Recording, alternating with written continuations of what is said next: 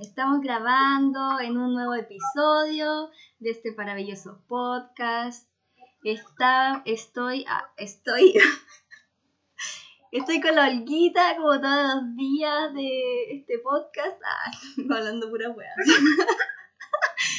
No, no, ya ahora en serio. Estoy con la Olguita en un día más de grabación y hoy tenemos una maravillosa invitada que ya había estado el día anteriormente nuestra maravillosa amiga Jacobé, que estuvo en el capítulo en el que hablamos de una obra de teatro.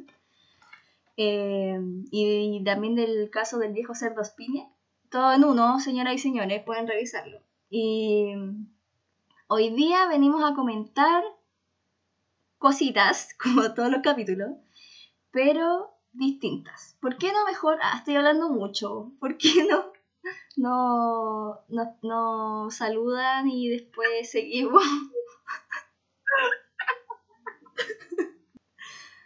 Eh, ya, pues. Hola, hola. Oye, igual escucho como el eco. Oh, perdóname. Y ahora sí. Ah, ah. Un paqueo la ayuda, la ayuda del paqueo. ¿Qué? Oh, fue muy sin sentido eso. ya. Eso lo sacáis. ya, eh, hola. Eh, este es un capítulo especial porque estamos con Jacobé y porque también es 17 de octubre del año 2020. Estamos en las vísperas del aniversario de la revuelta y, y no sé, me parece muy bacana estar con nuestra amiga porque ¿Qué sería la revuelta sin las amigas, los afectos para la lucha? Así que no sé, voy a dejar a Jacobé para que nos salude ahí. ¿ah? Y después introducimos de qué trata este capítulo. ¿Cómo están? Eh, oye, muchas gracias por invitarme de nuevo eh, en un día tan especial. Eh, nosotras ya sabemos igual como de días conmemorativos. Y este, ahora se, se agrega otra fecha, ¿no? Eh, así que nada, pues ahora venimos a comentar un poco que salió de Chiripazo. Eh, venimos a comentar una obra que acaban de, de, dar en online. Y, y, justo la vimos las tres, así que va campo. Pues ahora les traemos un poco lo que pensamos, lo que sentimos, así que como que todo está muy a flor de piel también, porque la vimos recién. Así que gracias por la invitación. Sí, bo. igual me encantó esa, esa como descripción tan romántica de la Olga, pero seamos honestos. Estábamos viendo la obra y dijimos, oye, invitemos a la Jacobé, ya, invitemos a la Jacobé, qué tanto, qué tanto, qué pasa, qué pasa. Y ahí invitamos a la Jacobé. Pero... ¡Así la vida! ¡Así la vida! Sí, lo bueno, las cosas, las cosas que salen así de una, bo. Y sí, pues como decía nuestra hermosa amiga, vamos a comentar nuestras impresiones de esta obra para invitarles a que la vean porque está muy bacán. Pero eso va a ser un pedacito así muy cortito, un ratito muy chiquitito, porque el resto del capítulo traemos otra cosa. Ay, ahí haciendo tensión como si... Ya, dándose color. No, vamos a comentar cuatro virales chilenos de la revuelta de los primeros días, dentro de los primeros meses, que se hicieron virales en su momento y que hoy día queremos recordar porque cada uno representa eh, alguna injusticia de Chile, algún momento que nos hizo reír, otros que nos enojaron, pero entre medio podemos ir sacando las reflexiones de todo lo que nos ha dado este año, de pandemia, pero también de, de lucha y todas esas cosas que hemos hecho, plebiscito y todo eso, y para no hacerlo tan denso, porque igual está una fecha complicada, que nos trae recuerdos amargos, a unos más que otros, pues, malas situaciones que se han vivido, violencia del Estado y todo eso que ustedes ya conocen. Así que, mm, eso. Yo quiero que, ya que Jacobé nos acompaña y es nuestra amiga experta en teatro, quiero que ella nos comience a dar sus impresiones de, de la obra que vimos aunque voy a introducirla comentando que la obra se llama Oleaje, es de Rodrigo Morales y cuenta con un casting como Constanza Tugler, Tamara Costa, Trinidad González, Paula Zúñiga, entre otras mujeres y compañeras que interpretan eh, una historia eh, inspirada en la historia de Martugal. eh, ejecutada política, militante del PC, encontrada en 1976 en la playa Los Moyes. Eh, icónica su, su como su cómo la encontraron porque Marta Huarte apareció en los diarios, en la prensa. Es una foto bastante icónica que existe de un cuerpo en donde hay está este Pablo Norato se llama este viejo. Ya. Sí, el viejo, sí, viejo Pablo Norato que ha toda la vida reporteado desde Palacio y Tribunales como noticias relacionadas judiciales y sale en esta foto al lado de Marta Huarte como no sé, mirándola muy indiferentemente, no sé si ustedes como que saben un poco más de esta historia, como que él habría dicho algo relacionado como a, a que su cuerpo estaba como normal, siendo que obviamente, o sea, no obviamente, siendo que estaba visiblemente torturado. ¿no? lo que pasó es que abiertamente se planteó como un montaje, porque en las portadas de los diarios luego de la Yaco, eh, su cuerpo fue encontrado primero por un pescador eh, las portadas de los diarios titularon de partida eh, la, situación como un crimen pasional. Segundo, que había sido una joven mujer asesinada, joven, bella mujer asesinada, como que hacían como mucha atribución a esto. y tengamos consideración que Marta Ugarte era una mujer de cuarenta y tantos años. Entonces, estaba ya como una adultez. Eh, entonces, todo el rato el sentido fue como invisibilizar la situación, así como este fue esta clase de asesinato y, y, nada, pues Marta Ugarte iba a ser una detenida desaparecida más y terminó saliendo flotando al mar eh, cuando su destino que habían pensado era que terminara en el fondo del mar. Entonces el caso igual es súper potente y, y nada, fue un montaje más de la dictadura. Sí, yo pues. creo que igual importante porque fue, ¿En qué año fue que fue encontrado? 76.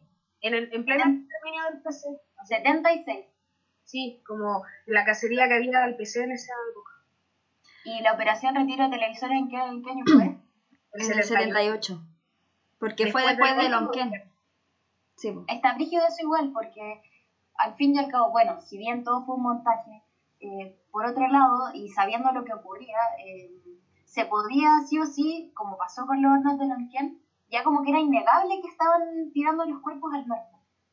Como, como pasó con los cuerpos, o sea, como con los cuerpos de Lonquén, que ya no, no podían negar que habían detenido desaparecidos, bueno, yo creo que este caso es súper importante precisamente por eso, como porque es como una prueba en términos ya, no sé, más internacionales que se podría decir, de que esa era como la lógica de exterminio y que estaba pasando no solo en Chile, pues en Argentina también tiraban caleta a la gente al mar. Entonces era un recurso que se utilizaba.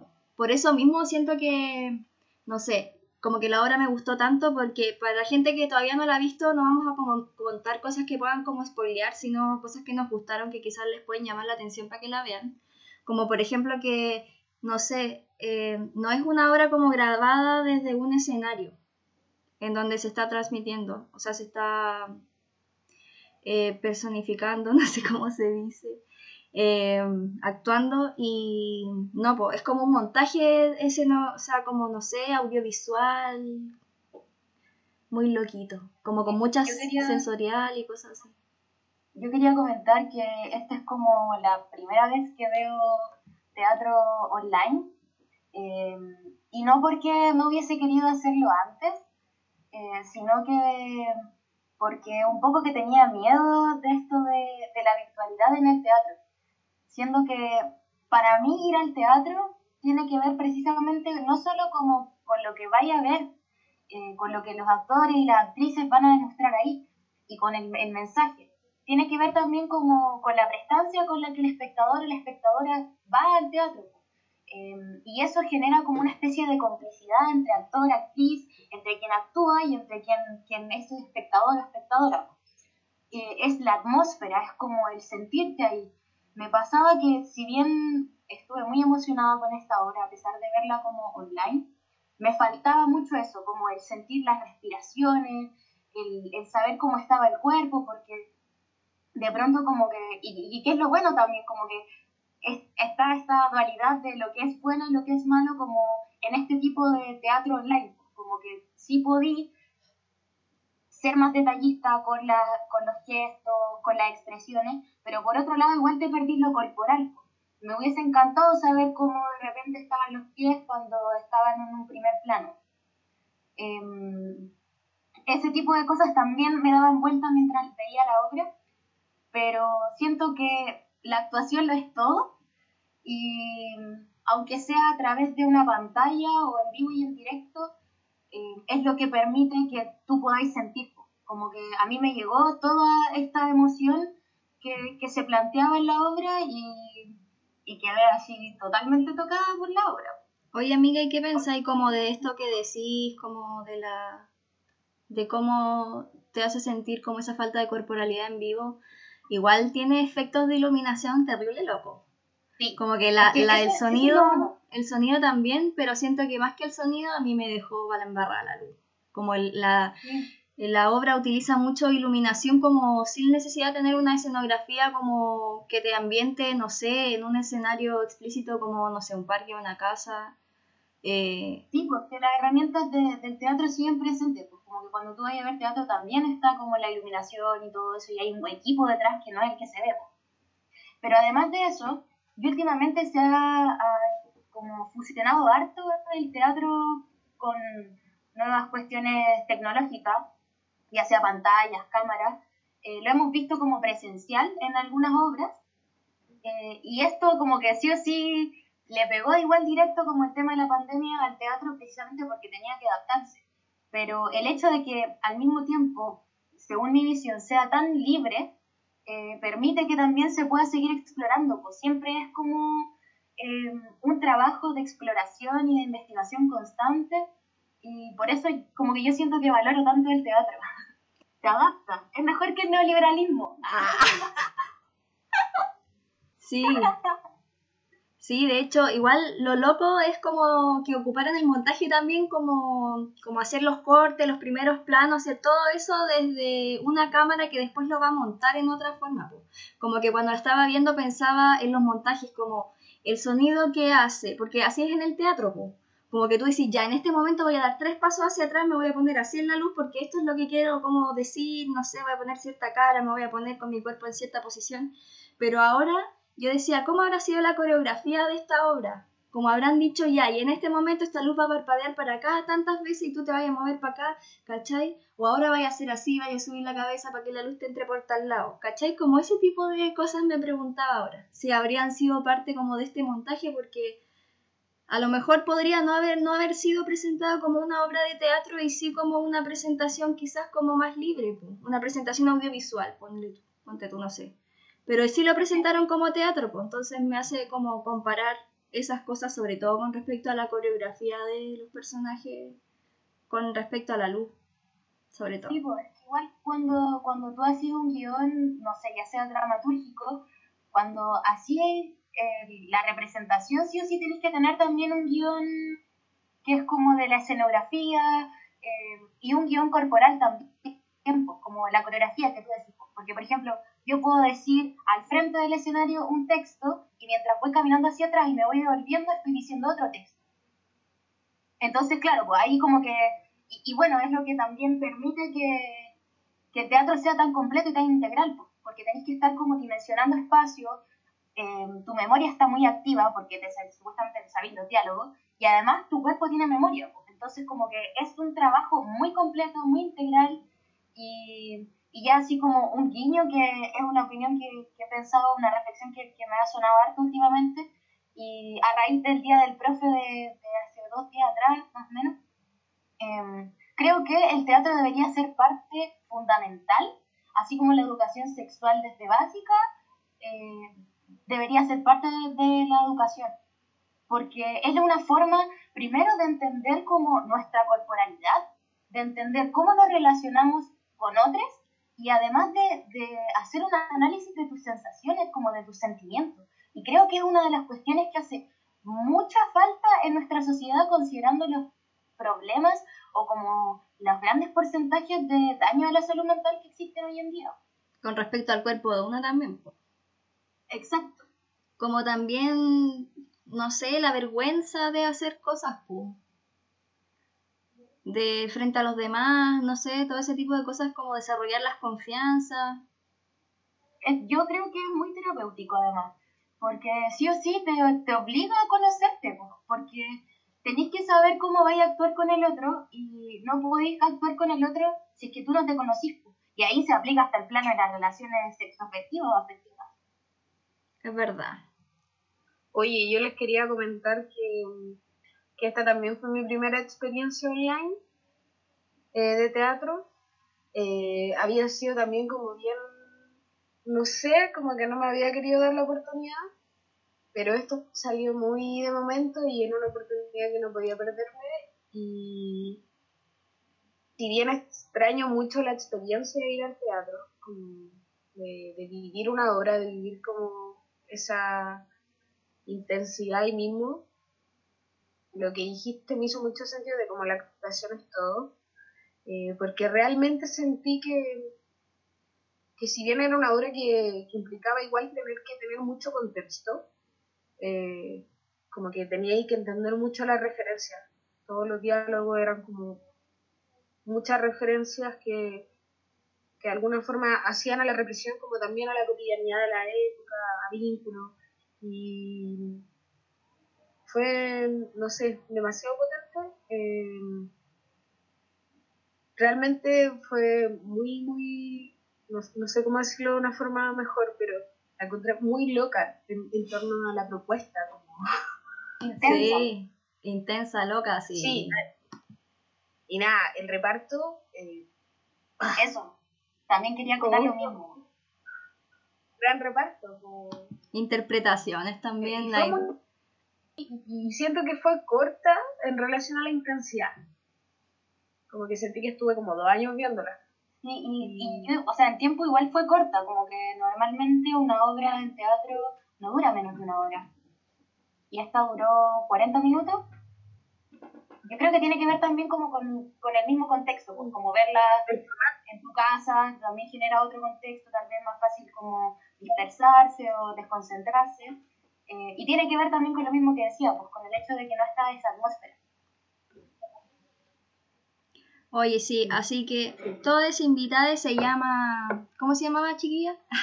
Por favor, en medio, dime la muela, la muela. Oleaje. Soy director. Oleaje. Eh, ah, y lo último que quería contar la poética, la poética del texto maravillosa. Eh, siempre eso también es muy enriquecedor, como eh, los diálogos tan intensos que a veces no son tan explícitos, pero que llegan a transmitir el mismo mensaje de una manera tan, no sé, hermosa, hasta dolorosa, hace mucho esa dramaturgia. No sé qué agregar a tus hermosas palabras, amiga. Nada, que la vean nomás y la disfruten. Sí, ya. Entonces, resumen, vean la obra, el loca, ya se los dijimos, así que después no vengan, no, las cosas que recomiendan las chiquillas, no. Ya les avisamos ya cómo era la cosa. Así que vayan a verla y ahora quédense. claro, y ahora quédense a ver eh, nuestro compilado de virales de la revuelta y a ver si nos reímos un rato entre tanta desgracia y un aniversario bastante negro. Igual sí, como que eso, queremos comentar que no es que nos parezca que para el 18 todo nos parezca para la risa, es solo que sabemos eh, y estamos eh, inmersas en medio de todo esto, entonces buscamos de alguna forma analizar desde nuestra interesante perspectiva. Una vez más, asuntos virales de la vida. Así que tómenlo como un aporte a la distinción. Ah, sí, no, no distinción, distinción. Eh, y eso. y eso porque es que era esto o un capítulo súper deprimente. Así que, no sé, ¿ah? yo habría elegido esto. Sí, igual. Ya, señoras y señores y señores. Eh, vamos a partir con el primer video que, eh, del que se cumplió, se cumplió un aniversario hace como dos días. Y fue, eh, esto ya historia, por eso estamos hablando de esto, porque ya es parte de nuestra historia. Y espero contarle a mis nietos ah, sobre este video. y cuánto nos reímos. muy reciente. Sí, pero historia al fin y al cabo. Ya. Entonces, este caballero fue este, este señor del metro que salió a decir esto no prendió. Y eh, ¿quieren escuchar el video completo de toda la estupidez que dijo? Podríamos hacerlo y después lo analizamos así. Lo anotamos. Esa es la gracia de este capítulo. ¿ah? Vamos a desmenuzar con nuestra eh, sarcástica mirada eh, Sí. histórica, sarcástica por, por la, la soberbia que nos brinda la historia. Sí. Así que eh, Ya queridísimo público, aquí les va. Si esto sigue, estas evasiones masivas se mantienen, ¿puede haber un impacto financiero para el tren subterráneo? No, porque hay que, hay que, hay que ponerlo en perspectiva, como digo. Yo sé que lo financiero no es lo más importante de Metro, pero, O sea, pero van- aplicándolo directamente. Van dos, tres días y van 3.500 personas. O sea, eh, cabros, esto no prendió. No, no, no, no, no son más choros, no, no, no se han ganado el apoyo de la población, eh, ni siquiera en Twitter, donde se supone que este tipo de movimientos tienen más apoyo, realmente hay tanto apoyo. En verdad, la, la gente está en otra, la gente, el, el chileno es bastante más civilizado y yo lo único que he visto es un gran rechazo a este tipo de actitudes porque la gente se ve muy perjudicada.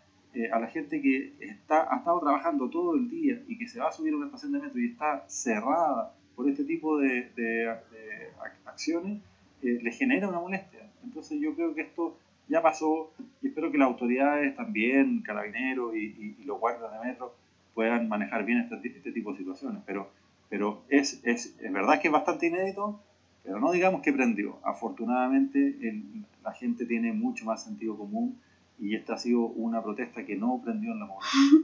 Bien, nuevamente muchísimas gracias por acompañarnos. ¿Qué pensará ese sujeto el día de hoy, weón? ¿Qué pensó al día siguiente de que dijo esta brutalidad? eh, Oye, no puede ser. No puede ser. Es que no puedo creer que pasó un año, porque siento que hemos vivido 800 años en uno, pero, pero a la vez como que fue como un suspiro.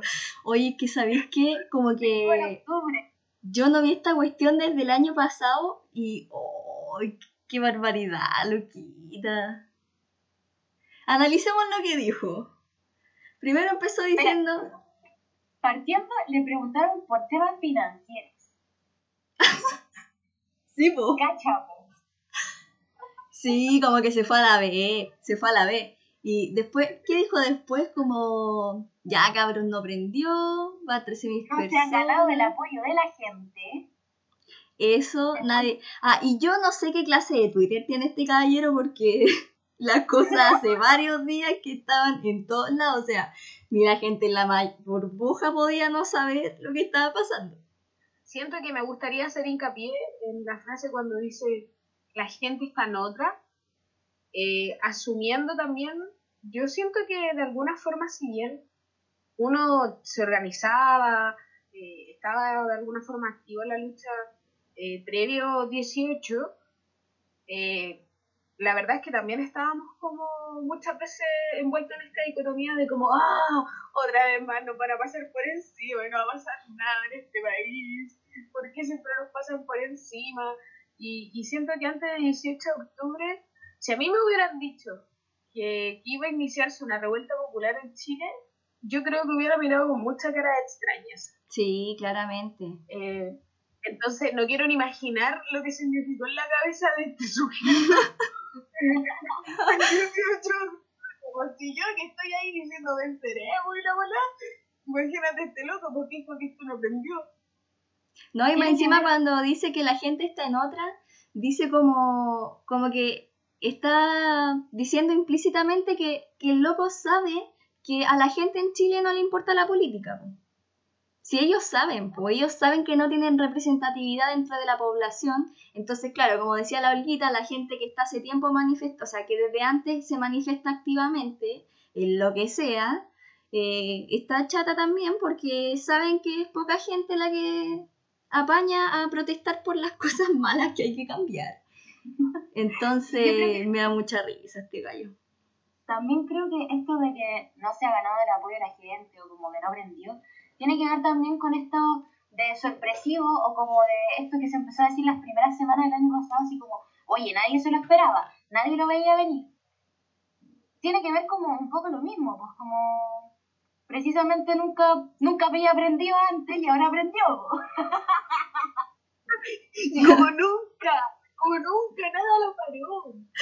Sí. Yo, y yo la verdad es que, como muchas y, y muchas y muchos, yo creo que de alguna forma la palabra que define mañana es, es como que expectación, así como, como que ansiedad un poco, eh, y no sé, la verdad es que siento que un día como mañana de verdad que puede pasar todo.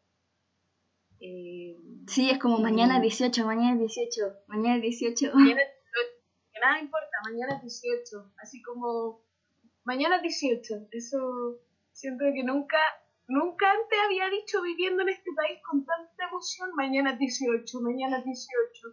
Ni siquiera en el 18 de septiembre cuando una sabía ahí que iba a la fiesta ahí, al carrete, a la jarana.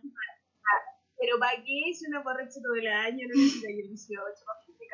En cambio aquí es como mañana estoy limpia, mañana se come bien, Preparada. mañana harto bloqueador, cuidarse, a redes ahí, eh, pero eso, po, esto sí prendió y yo siento que, que aunque suena muy cliché y la han utilizado gentes que no me agradan mucho, eh, me hace mucho sentido la frase de como volvimos a llamarnos pueblo, eh, teníamos como muy apartado y, y con el despertar de alguna forma como que y con la revuelta la gente se empieza a reconocer nuevamente como explotada, pues ya no es el clase media que vive su vida a la raja, sino que el guan que está endeudado o, o endeudada y, y la verdad es que se da cuenta que el Estado una vez más, e incluso en este contexto de COVID, yo siento que por eso ahora va a ser mucho peor todo. Si bien la gente, eso, eso es lo que pasó al final, como que la gente reconoció su clase y se dieron cuenta como masivamente de todo lo que nos estaban haciendo hace caleta, del modelo y todo. Pero igual siento que no me gusta tanto celebrar porque siento que en realidad es una parte, obviamente me banco mucho y estoy muy feliz de la parte que se logró, pero todavía queda caleta, la gente en realidad no se, no se ha organizado activamente de manera seria, como que claramente eso también deja entrever que hay muchos problemas a nivel de, orga- de, no sé, organización social, ni siquiera política como política de política, sino que, no sé, eh, relacionarse entre las personas. Nos hemos convertido y somos todavía una sociedad muy individualista y yo soy más de, de empujarnos a seguir peleando, no me gusta celebrar tanto, pero porque soy una amargada, me, me banco a mi amiga feliz. Sí, igual, otra cosa que quería agregar es que ahora ya no es solo una fecha importante como 18 de octubre. Se viene el 25 de octubre y hay mucha gente también por eso. Entonces, de pronto, y así como en reflexión muy en la personal, eh, es una semana justito. Del 18 de octubre al 25. Entonces, es una semana tanto para como, claro, hacer la campaña sin full y en verdad como ponernos, a- aunque sabemos que el voto no lo es todo, porque no hay que soltar la calle, porque que tengamos nueva constitución no nos va a decir que los presos y las presas políticas de la revuelta van a estar libres, que no se van a seguir violando los derechos humanos y, todas esas cuestiones que ya sabemos. Pero eh, también es, un, es una semana en donde sabemos que el contrincante o la derecha o los fachos van a estar todo el rato haciendo la campaña del terror, precisamente a partir de lo que suceda mañana. Sí.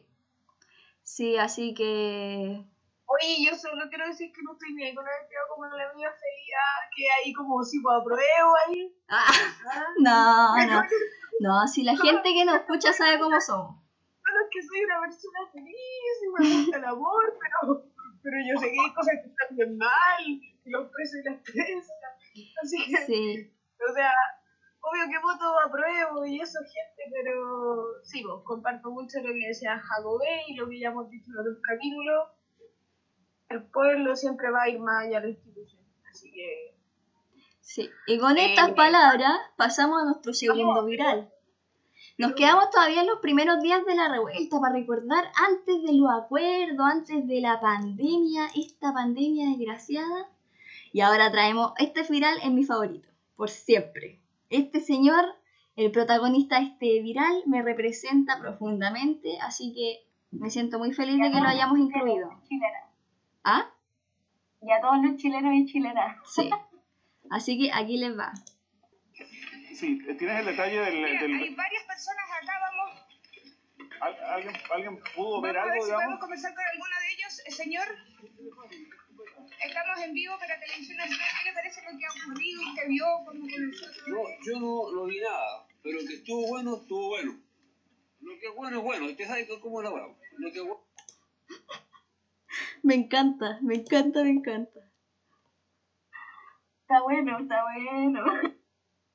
Es que siento que, que de partida es una persona muy vía, como que está muy planteada políticamente. Eso. Televisión Nacional, en la prensa burguesa en vivo, grabando destrozos y no sé qué.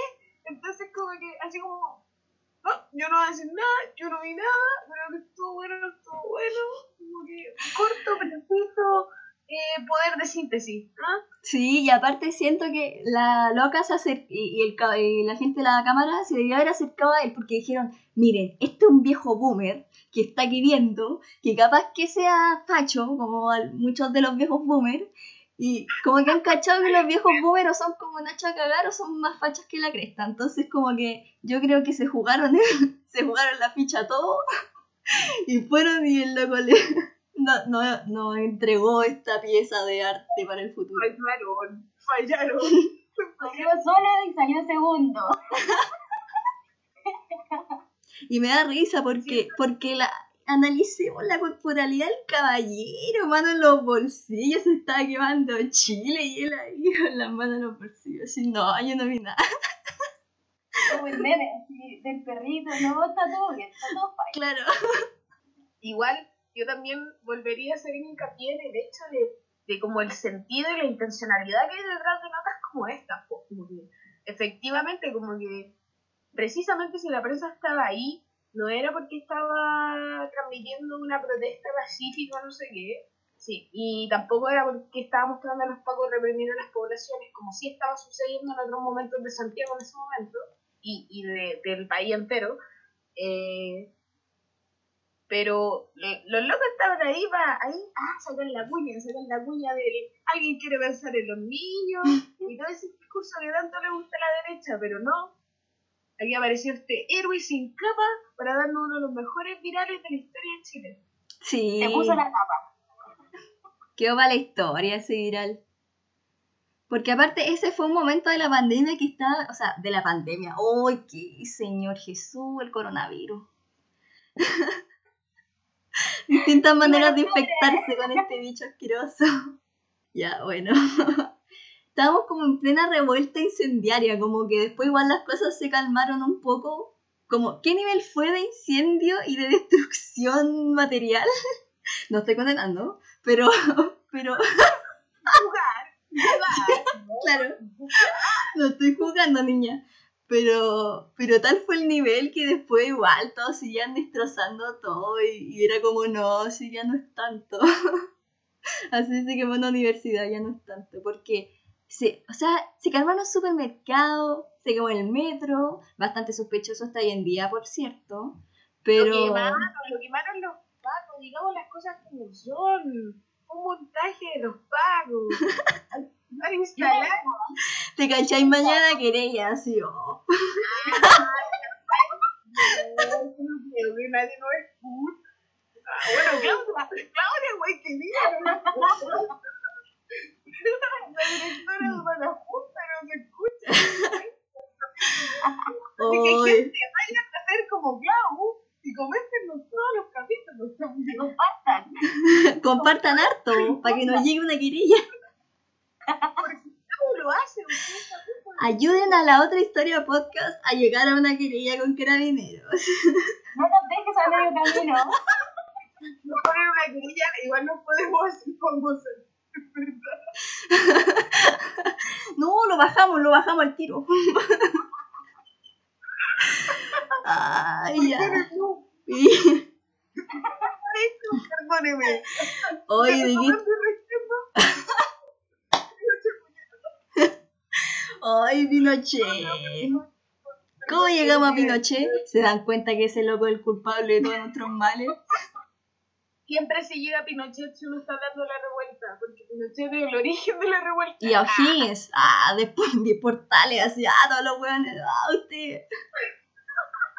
El patriarcado mismo el origen de la revuelta. Oye, si el otro día estaba planificando una clase con unos cabros chicos y estaba viendo unas leyes de la UP, y yo decía, oh, Chile tenía el medio futuro, ¿qué pasó? Pero bueno, Teníamos esta nueva, este proyecto de nueva constitución, por loco. no, pero aparte, claro, todas esas cosas, pero aparte porque Chile venía desde inicios del siglo XX construyendo salud pública, educación, el estado docente, vivienda y de pronto, ay no. A mí me da pena cuando veo que el gobierno de la UP terminaba el año 76. Y para el año 76, Chile ya... Saben el Era un cagadero fondo. Sí, sí. eh, Así que. ¡Ay, qué profundidad a la que nos fuimos! Ya. El siguiente viral, ¿qué les parece? Espérate, espérate, antes quiero eh, acotar otra cosa más. Eh, lo- el titular de la noticia, queman automotora en Rancagua, y además la imagen así como de el auto así quemado y no sé qué, fue el que cuando yo vi esa imagen de ese auto quemado pensé así como cuando grabaron el auto atentado de Pinochet, así como la misma toma, la misma toma, hermana. ¿Coincidencia? No lo creo. Oye, el siguiente no se puede escuchar, o sea, se escucha, pero es que en realidad vale más la imagen, pero yo creo que igual lo vieron.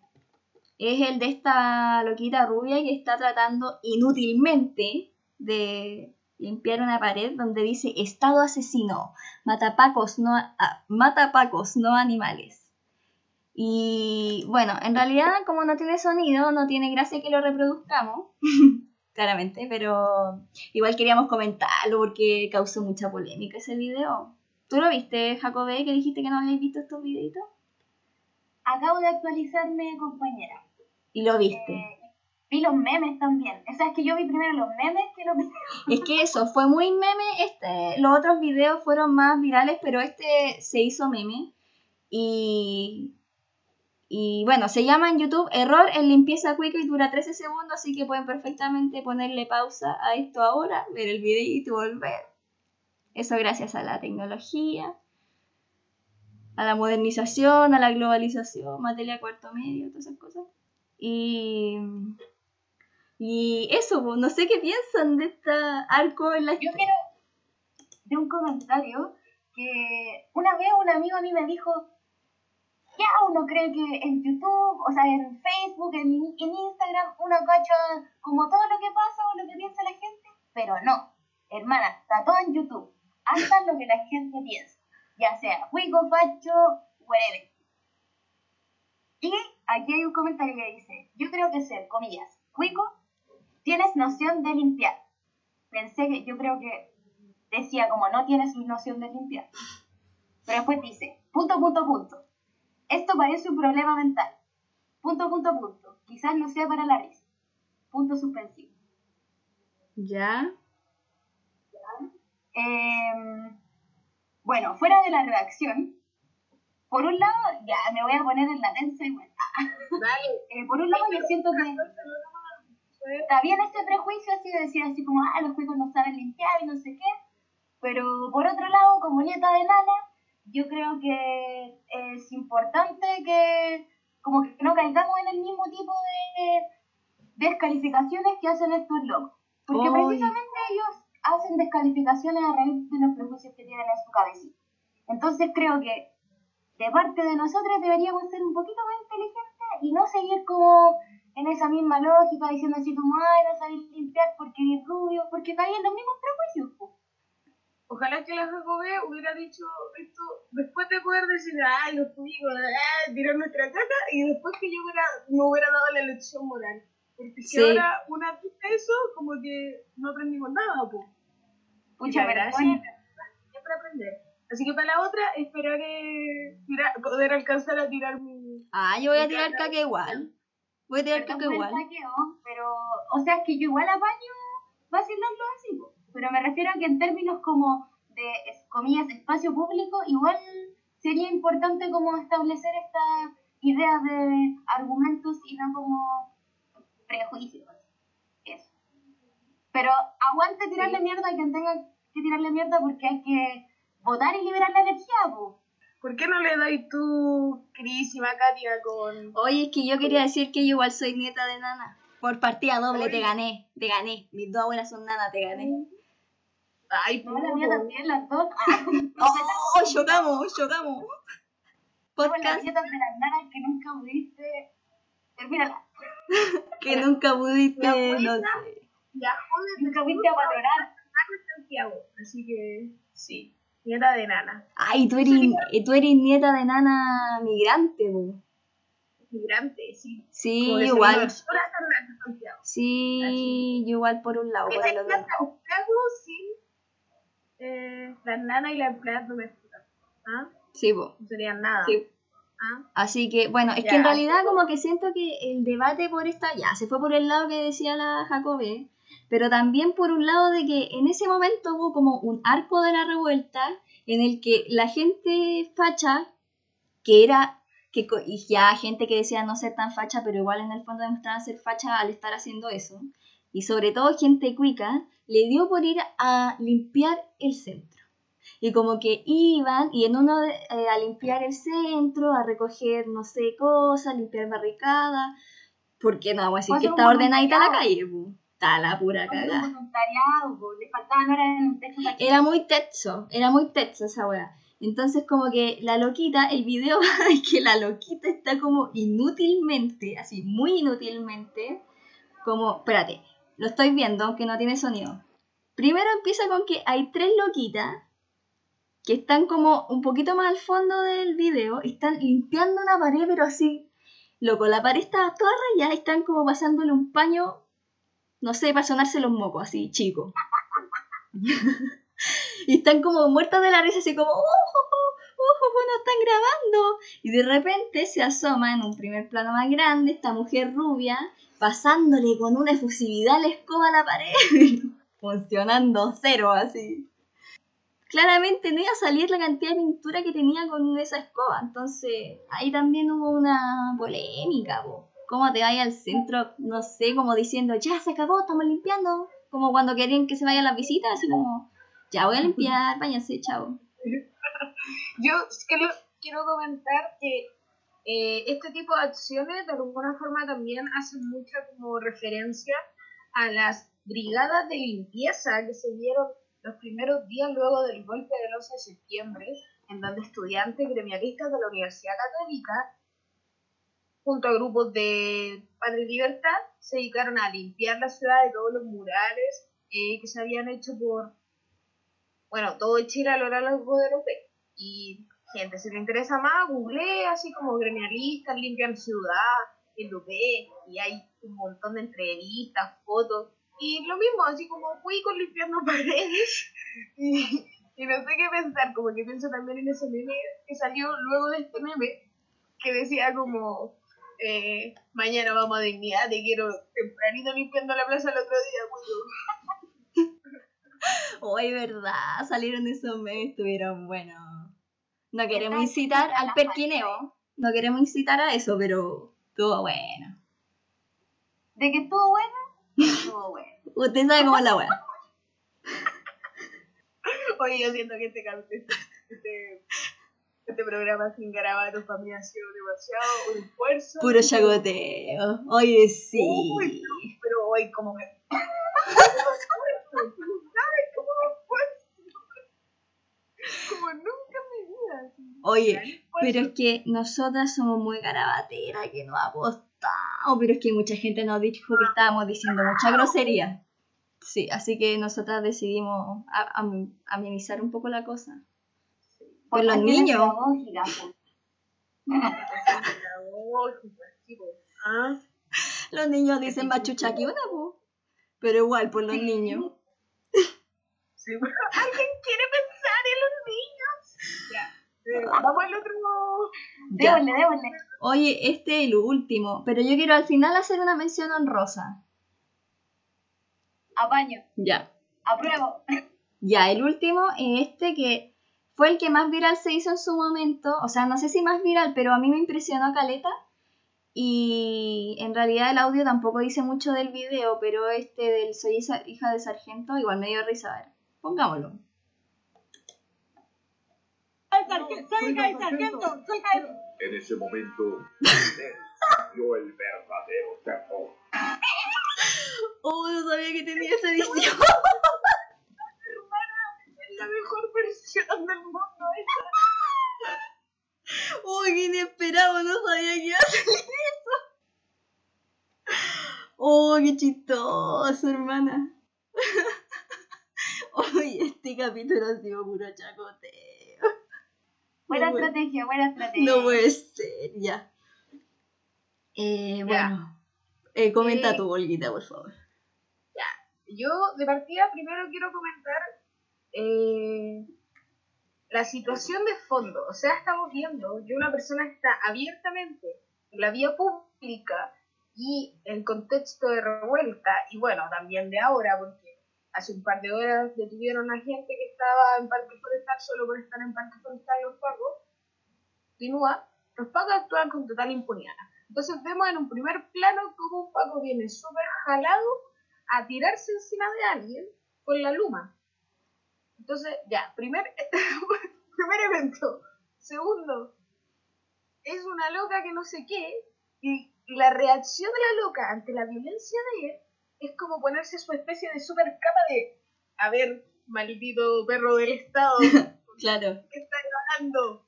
Yo soy hija de sargento, mi papá es un militar, no como vos, quería un cabo y no sé qué. Eh, y en ese momento, es verdad, efectivamente el loco se detuvo del peso de las instituciones armadas en este país y cómo los pacos son como la más... eh, eh, la más cañón, la más- penca, eh, es la de menos antigüedad, qué hombre yo. Ah. Sí, pues y esas cosas de la antigüedad son importantes para ellos, pues. Al resto del mundo normal le da lo mismo, pero para ellos es súper importante. po. Y yo quería comentar que Sí, el Paco, cabe destacar que el Paco venía lanzado, pero así corriendo con la luz en alto, pero así, muy cavernícola matando su presa. Y, es cuático, claro, el miedo que infunde porque ni siquiera sabe si es real eso, po. como que podría decirle, a ver, demuéstralo, pero le debe infundir tanto, debe realmente haberle dado tanto miedo que ni siquiera le preguntó y chao. po.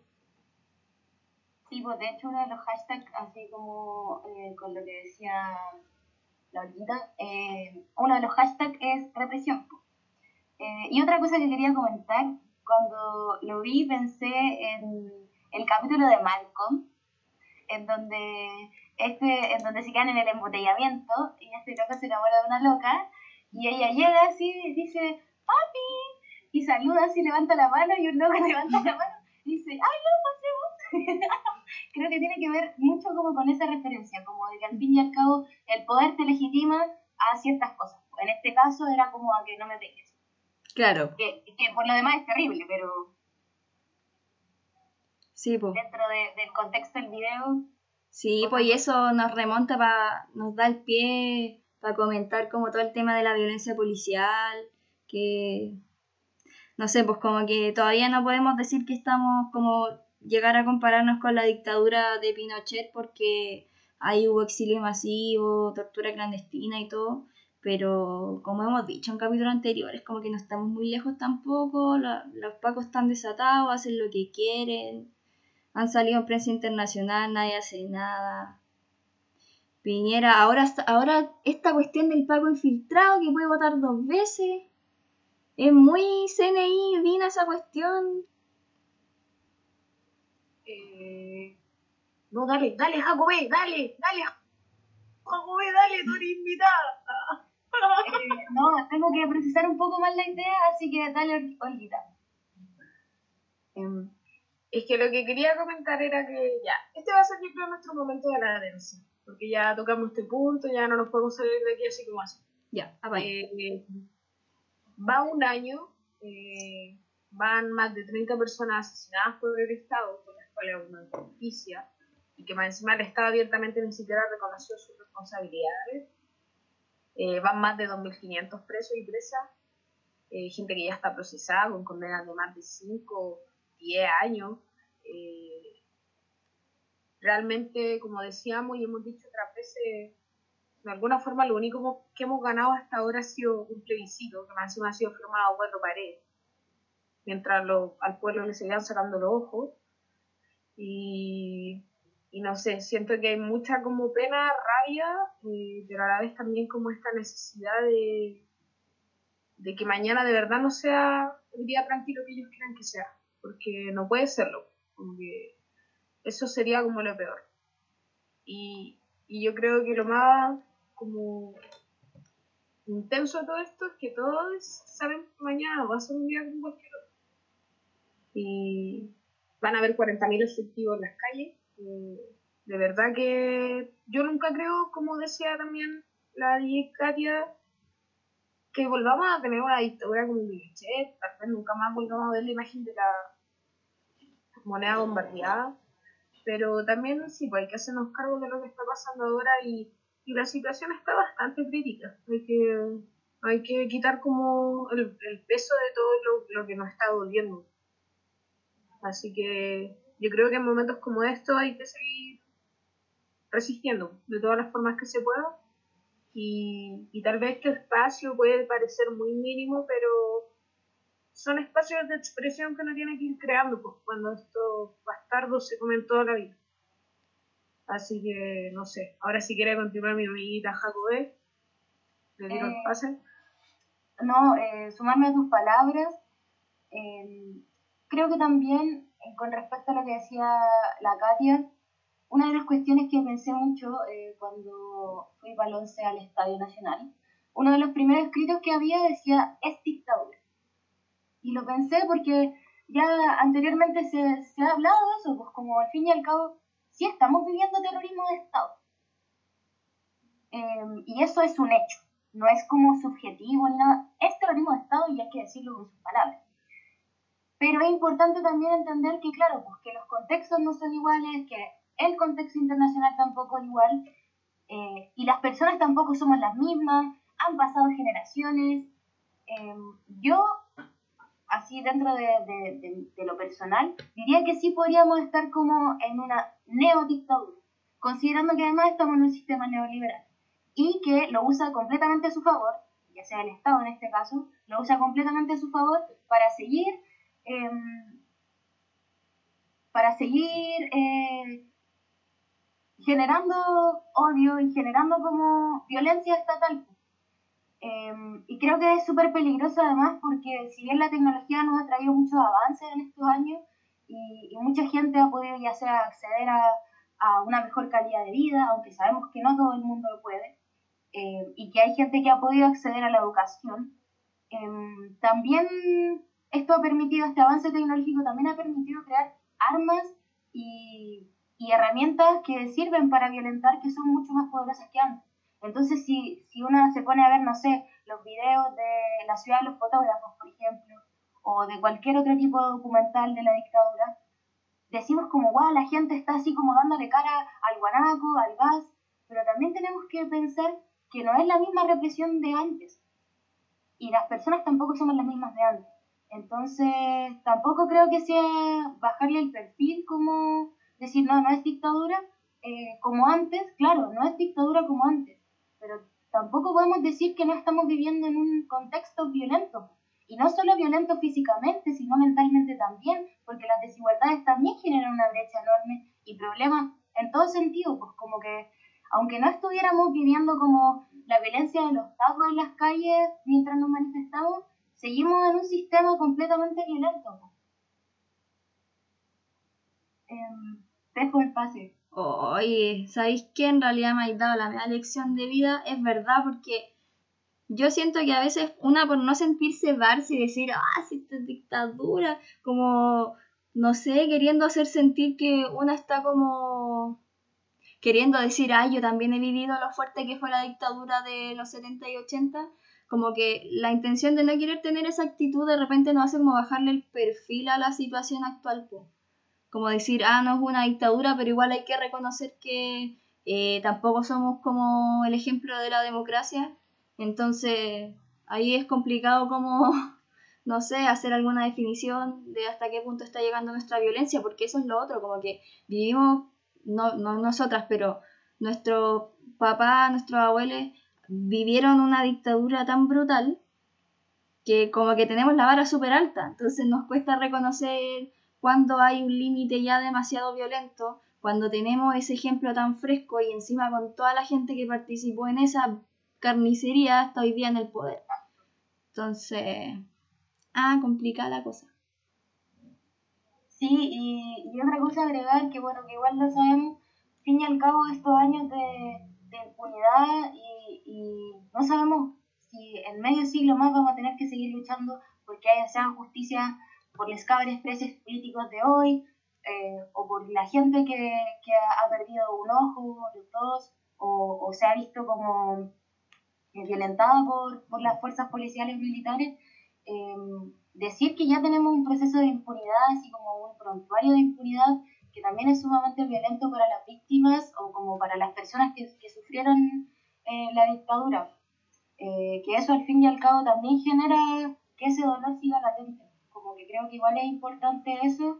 Y, y por otro lado, tomar la responsabilidad de nosotros como ya generaciones eh, más como la generación sin miedo que, que, se sal, que empezó a hablarse como para estallido, eh, tomar esa responsabilidad y hacernos cargo también de la historia, pues creo que eso también fue una de las cuestiones que podríamos decir que es una ganada de como del estallido de la revuelta social, además de lo que ustedes decían, como de, de la conciencia de la gente, también hubo conciencia de la historia, como de recuperar esas memorias y de lo importante que son también. Pues. Eh, justo en esta etapa en donde hasta en términos académicos se está dando como el boom de, del testimonio, como de, de, la experiencia propia. Así que yo también lo dejaría ahí como una ganada, como el hecho de hacernos un poco más responsables de nuestra historia también y ser partícipes. Siento que igual me parece importante mencionar que, que con esto eh, buscamos construir eh, no así como esa gente, eh, mala esa gente, que ahí, siempre ahí donde calienta el sol, y esta última semana han empezado a decir que mañana hay que quedarse en las casas porque eso es lo que espera la derecha y que no hay que darle razón. Ah, pero amiga. Pero es que eso no, no podí esa, tampoco decir que la gente se queda en la casa a ser amarillo. Estoy hablando de, de, de, esta, de Mariana Elwin, de personas como ellos, ¿cachai? Gente mala, gente que nosotros sabemos que hace como un subfructo de, de la represión al pueblo para justificar las decisiones hegemónicas que justifican sus intereses, que nunca van a ser capaces de dar la cara y decir, sí, la verdad es que me interesa que repriman al pueblo, pero sí, no voy a decirlo yo porque siempre hay ni chicha ni limonada. No me refiero a las decisiones de las personas así individuales. Me refiero claro, a las personas porque... con responsabilidades políticas públicas que esta última semana han hecho una campaña del terror a todas las personas que optan por una lucha eh, más directa. ¿sí? Entonces siento que igual estos son momentos en los que mucha gente está utilizando esa forma de, para, de, de legitimar esas expresiones de lucha y, y nada que ver, pues, ¿cachai? Como que ahora ya están, ya están empezando, todavía ni, ni es el plebiscito, todavía ni es la nueva constitución y ya están empezando a instalar esta memoria de como, ay, nosotros no somos los violentistas, cuando nosotros sabemos que ellos están firmando con los verdugos arriba. Así que eso es lo que quería decir, no hablo de la gente individual. ¿Ah? Sí, porque ahora como que se han, se han salido, han salido a la luz como diversas o no, como que en realidad ya sabíamos que habían diferentes opiniones, pero es que ahora los sucesos fueron tan eh, como que no dejan indiferente a nadie que sí o sí hay que tomar una postura, pues. Entonces como que por un lado hay full gente que dice que hay que salir, salir, salir y salir, y ir a, Plaza Dignidad, ir al centro, ir a todas esas partes, y hay también otras personas que dicen como, bueno, a lo mejor no voy a ir a la calle porque no todo es la protesta en la calle, también como que tenemos que educarnos y hacer un trabajo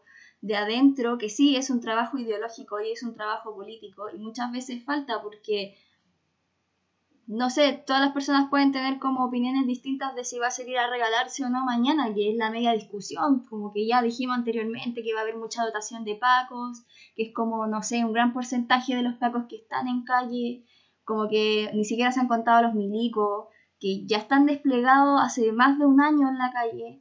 Entonces, Es y como... toque de queda hace un año. Sí, pues, estamos con toque de queda. eh, ahora lo de la pandemia es una excusa. Entonces, no sé, pues también es válido quedarse en la casa, pero no quedarse en la casa para no hacer nada, pues, sino que como que si vaya a dejar la calle, que sea por educarte tu mente, ¿no? y no porque en la calle uno no puede aprender, sino que porque también hay otros trabajos de reflexión que no se dan necesariamente dentro de la protesta física.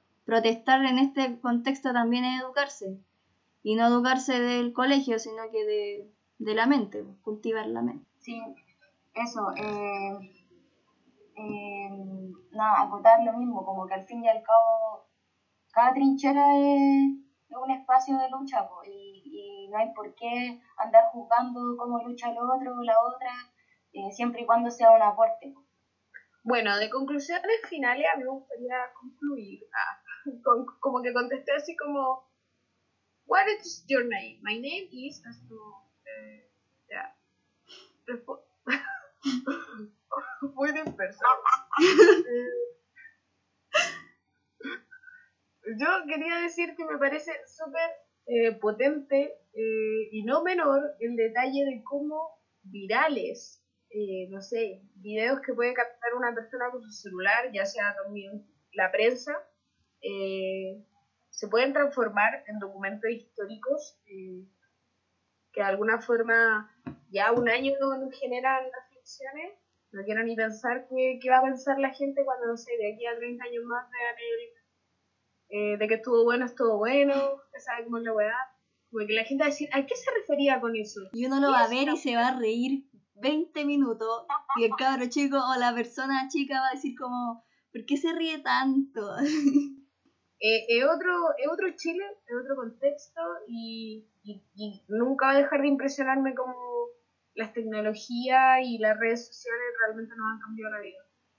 Ah, Y la aquí capacidad de res- la capacidad de resiliencia también de, de la gente, de cagarse de la risa en un momento tan, tan doloroso, como tan brígido para todos, en donde nadie sabía qué iba a pasar, en donde todo se paralizó así, antes que la pandemia, de hecho. Nuestras vidas ahí cambiaron, obviamente dieron un vuelco, como que, si bien antes decíamos como toda la gente se acuerda de qué pasaba el 11 de septiembre, yo creo que para nuestra generación sí o sí, todos van a tener marcado ahora lo que estaba haciendo el 18 de octubre o dónde o con quién estaba, como que de por sí ya es un, un hecho importante.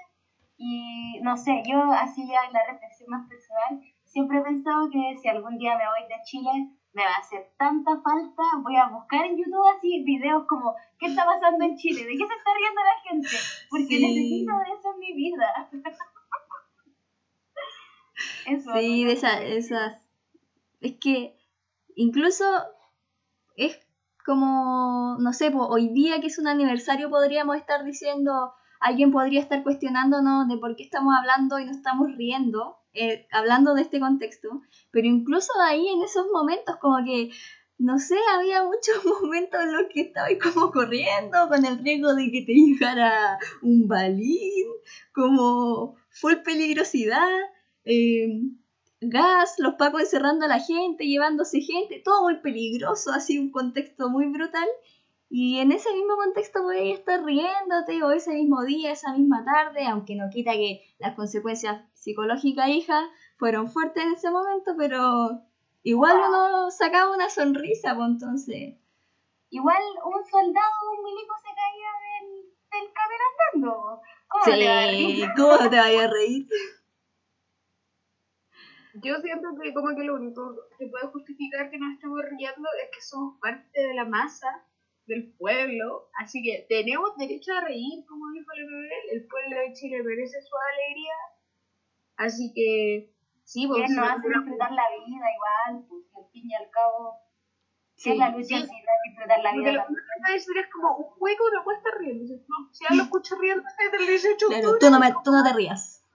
¿qué te pasa? ¿Qué me importa? Estamos terrible bastarda. Pero, Sí. Como nosotros somos de origen popular, sí, sí, podemos reír, no podemos reír. Sí, así que con estas sabias palabras nos vamos despidiendo de este capítulo especial, diferente. Y nada, po, eso, gracias por llegar hasta acá si llegaron hasta acá. Gracias por escucharnos. Igual, Perdón por la calidad paupérrima del equipo, pero se hace lo que se puede. de que me hayan invitado a su, a su programa nuevamente. Yo, materia dispuesta totalmente. Y nada, po, si salen, cuídense. Si no, también. Siempre hay que cuidarse. Sí. Y si porque cada salen, Es una bomba revolucionaria. lleven su mascarilla. las calles de Valpo. alcohol gel, todas esas vainas para que se cuiden del bicho, porque todavía no se ha ido, el gobierno ha intentado esconderlo, a veces lo esconde, a veces lo agranda, bueno, hace sus maquiabilidades, pero cuídense al final. Adiós, adiós. Que les vaya bien, adiós. Adiós. Chao, chao.